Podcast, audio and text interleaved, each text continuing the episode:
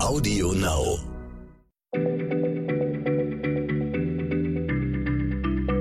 Schneller Schlau, der kurze Wissenspodcast von PM.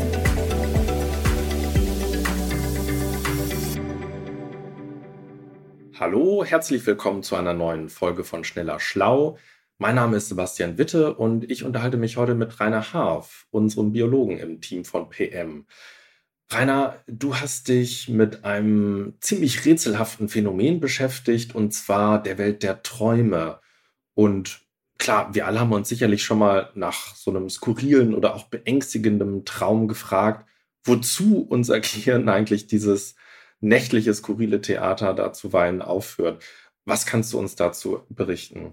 Ja, hallo Sebastian. Ähm, ja, das ist wirklich eine ganz große Frage. Warum träumen wir eigentlich? Die stellen sich Menschen wahrscheinlich schon seit vielen Jahrtausenden.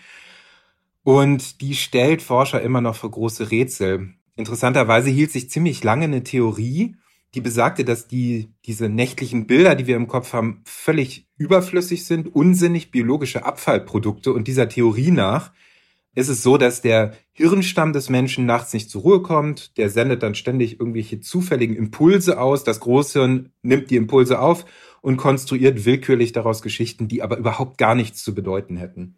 Hm. Okay, aber also diese Theorie würde nun ja auch wirklich dem widersprechen, was man so intuitiv annimmt oder wahrscheinlich was Menschen auch seit Jahrtausenden glauben, nämlich dass Träumen irgendeine Funktion zukommt oder dass, dass sie vielleicht sogar besondere Botschaften für uns enthalten, oder? Ja, absolut, das stimmt. Und man muss mal dazu sagen, die Theorie ist eigentlich auch jetzt widerlegt seit einigen Jahren, denn man hat herausgefunden, dass eben die Träume nicht dem Hirnstamm entspringen, sondern offenbar vielen Regionen des Gehirns, die auch tagsüber an bewussten Vorgängen beteiligt sind. Und trotzdem ist es so, dass WissenschaftlerInnen nach wie vor sich nicht auf eine Theorie einigen können, die umfassend erklärt, warum wir eigentlich träumen. Fest steht allerdings, dass alle gesunden Menschen regelmäßig träumen, und zwar sehr, sehr oft und sehr viel. Fast die ganze Nacht verbringen wir in der Welt der Träume. Das bedeutet, hat man mal ausgerechnet, bei einer Lebenserwartung von gut 80 Jahren träumen wir ungefähr 25 Jahre lang. Wow, das, äh, das ist jetzt eine große Zahl. Äh, hätte ich so tatsächlich nicht erwartet. Ich meine nämlich mal aufgeschnappt zu haben, dass Menschen vornehmlich in ganz bestimmten Schlafphasen träumen, in diesen sogenannten Rapid Eye Movement Phasen, den, den REM-Phasen des Schlafes, wo sich die Augäpfel immer so ständig hin und her bewegen. Das ist dann offenbar falsch, oder? Also richtig ist, dass wir in den REM-Schlafphasen ganz intensiv träumen, sehr bildhaft. Also aus diesen Phasen kommen die Träume, die uns, wenn wir Glück oder auch Pech, je nachdem haben, uns morgens dann noch bewusst sind, an die wir uns erinnern, weil das sind eben diese Geschichten, die ähm, wir in den REM-Schlafphasen erleben. Aber es ist so, dass man festgestellt hat, dass auch in den Nicht-REM-Schlafphasen durchaus geträumt wird, da aber weniger bildhaft, vielleicht etwas verbal, kürzere Träume, selten so bizarr. Also eher so Gedanken sind das. Hm, auf jeden Fall ist ganz interessant, dass ähm, das Gehirn ja eine große in, intensive neuronale Aktivität während der Nachtruhe vollbringt und unter anderem ja auch in den REM-Schlafphasen uns ähm, äh, also die Muskelaktivität blockiert wird, also da ein großer Aufwand betrieben wird, damit wir nicht unsere Träume ausleben und irgendwie durchs Zimmer rennen und wie wild in der Gegend rumschlagen. Die Natur betreibt also einen beachtlichen Aufwand, damit wir träumen. Und alleine das ist eigentlich schon ein Hinweis darauf, dass das nicht umsonst sein kann. Hm. Finde ich ja schon mal super, dass, dass man genau äh, diesen Aspekt sich genauer anschaut in der Wissenschaft. Aber ich frage mich so ein bisschen, wie, wie kommt man da eigentlich zu Schlüssen? Ich meine, man kann ja nicht wirklich in den Kopf eines anderen Menschen hineinschauen. Also wie, wie, finden, wie finden Forscherinnen und Forscher heraus, was denn die Funktion solcher Träume sein könnte? Ja, also das ist natürlich eine sehr aufwendige Angelegenheit und diejenigen, die sich damit forschend beschäftigen, die lesen tausende Traumtagebücher, Traumberichte von Menschen aus aller Welt, um zum Beispiel irgendwelche ja, Gemeinsamkeiten, Überschneidungsmengen zu finden. In Schlaflaboren werden Menschen aus dem Schlaf gerissen und mal eben gefragt, und haben sie geträumt oder nicht? Und wenn ja, was? Und man hat da ganz interessante Sachen rausgefunden, also Regelmäßigkeiten. Das ist so, dass wir im Traum offenbar im Durchschnitt viel Unangenehmes erleben. In jedem dritten Traum im Mittel passiert uns ein Missgeschick, kennen wir alle. Wir verlegen den Büroschlüssel, was weiß ich, das Auto rutscht von der Straße Oder wir äh, haben das Ticket für die Flugreise vergessen oder so. Und interessant ist, dass sich vieles, das zeigen die Studien auch, aus den Trauminhalten speist aus tagsüber Erlebtem.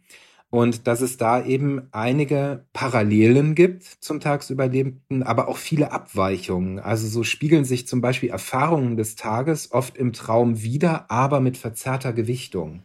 Mhm. Okay, leuchtet mir ein. Und mit verzerrter Gewichtung meinst du also, wir, wir träumen nicht unbedingt genau das, was uns da widerfahren ist oder exakt so, wie wir es dann am Tage erlebt haben, richtig? Nee, genau. Also ähm, wenn das so wäre, dann müsste zum Beispiel jemand, der einen Bürojob hat und viel vorm Rechner sitzt, der müsste davon auch träumen. Aber ehrlich gesagt, ich habe es noch nicht gemacht und ähm, das passiert wohl auch sehr, sehr selten. Also wenn man sich überlegt, dass, wie viel Zeit man auf der Arbeit verbringt, man träumt viel eher von bestimmten bedeutsamen Begegnungen. Und wenn die nur fünf Minuten mit irgendeiner Person waren, die man nicht kannte und die einem aber irgendwie besonders vorkam, dann baut sich das mit viel höherer Wahrscheinlichkeit in die Traumwelt ein. Und das bezeichnen Forscher oftmals als Tagesreste, die in einem bestimmten Rhythmus auch interessanterweise auftauchen so ist es so, dass meistens in der ersten Nacht, nachdem man was erlebt hat, was bedeutsam ist, dass, dass es dann in den Traum eingebaut wird und dann interessanterweise wieder rund fünf bis sieben Nächte später, aber eben nicht in der Zwischenzeit. Hm. Das ist ja echt erstaunlich. Ähm, weiß man, was, was der Grund dafür sein könnte? Ähm, nee, soweit ich weiß, ähm, hat man darauf jetzt noch keine Antwort gefunden, aber man ist sich relativ sicher, warum man eigentlich träumt. Und zwar, äh, aus verschiedenen Gründen. Einer ist, dass im Traum bestimmte Inhalte äh, verfestigt werden, also und zwar, dass Lernprozesse angestoßen werden. Im Traum erlebt man zum Beispiel etwas, was man gerade irgendwie neu erfahren hat, nochmal und dadurch verfestigt sich das im Gehirn. Und eine andere Sache ist, dass man im Traum auf teilweise auf Lösungen für bestimmte Probleme kommen kann, weil eben das Gehirn im Traum Bilder zusammenmischt und eben relativ frei ist, frei von bestimmten, von der Ratio letzten Endes, die einen manchmal daran hindert, besonders kreativ zu sein. Und so haben Forschende festgestellt, dass Menschen in Träumen häufiger auf Lösungen für Probleme stoßen. Okay, wow. Das heißt, im, im Grunde sollten wir uns also gar nicht so sehr wundern, dass diese Geschichten, die wir da im Traum erleben, vielfach mit, mit wachem Verstand unsinnig erscheinen, weil das Gehirn eben, wie du sagst, so äh, lauter kreative Verknüpfungen herstellt, auf die wir so tagsüber vielleicht gar nicht kommen würden und die uns dann zu irgendeiner Lösung eines Problems führen. Genau, wenn man Glück hat, also man kann sagen, es gibt eine traumwanderische Freiheit des Geistes in der Nacht und wenn man Glück hat, kommt man in der Nacht zu einem entscheidenden Durchbruch. Und dann gibt's noch, ähm, noch einen dritten Aspekt, äh, der sehr wichtig ist, und zwar Emotionen sind im Traum und im Schlaf auch nicht so sehr von der Ratio unterdrückt oder verdrängt. Die stoßen viel eher an die Oberfläche. Und emotionale Schwierigkeiten, bestimmte Erlebnisse, die einen emotional auch auf negative Art und Weise vielleicht bewegt haben, die werden in Träumen eben verarbeitet. Und manche sprechen davon, dass Träume wenn sie denn gut laufen, auch tatsächlich einen therapeutischen Effekt haben können, in dem bestimmte schmerzhafte Erfahrungen nach und nach verarbeitet werden. Hm.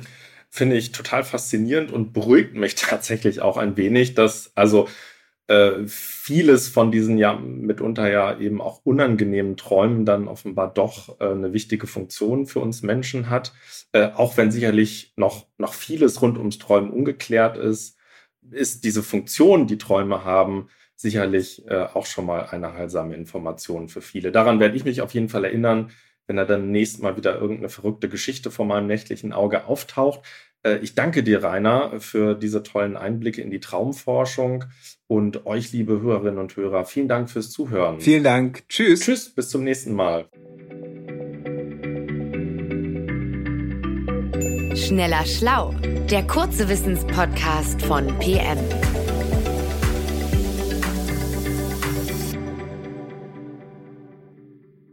Hey, stopp! Noch nicht ausschalten, den Podcast. Moment, halt! Hier sind Lars und Ivy von Unnützes Wissen. Und wir würden euch recht herzlich einladen, einfach mal bei unserem Podcast reinzuhören, wenn ihr noch nicht genug habt. Wir haben nämlich etliche Fakten für euch. Die euch im Leben vielleicht nicht weiterbringen, aber auf jeden Fall bei der nächsten Skype-Konferenz zum Star werden lassen. Audio Now.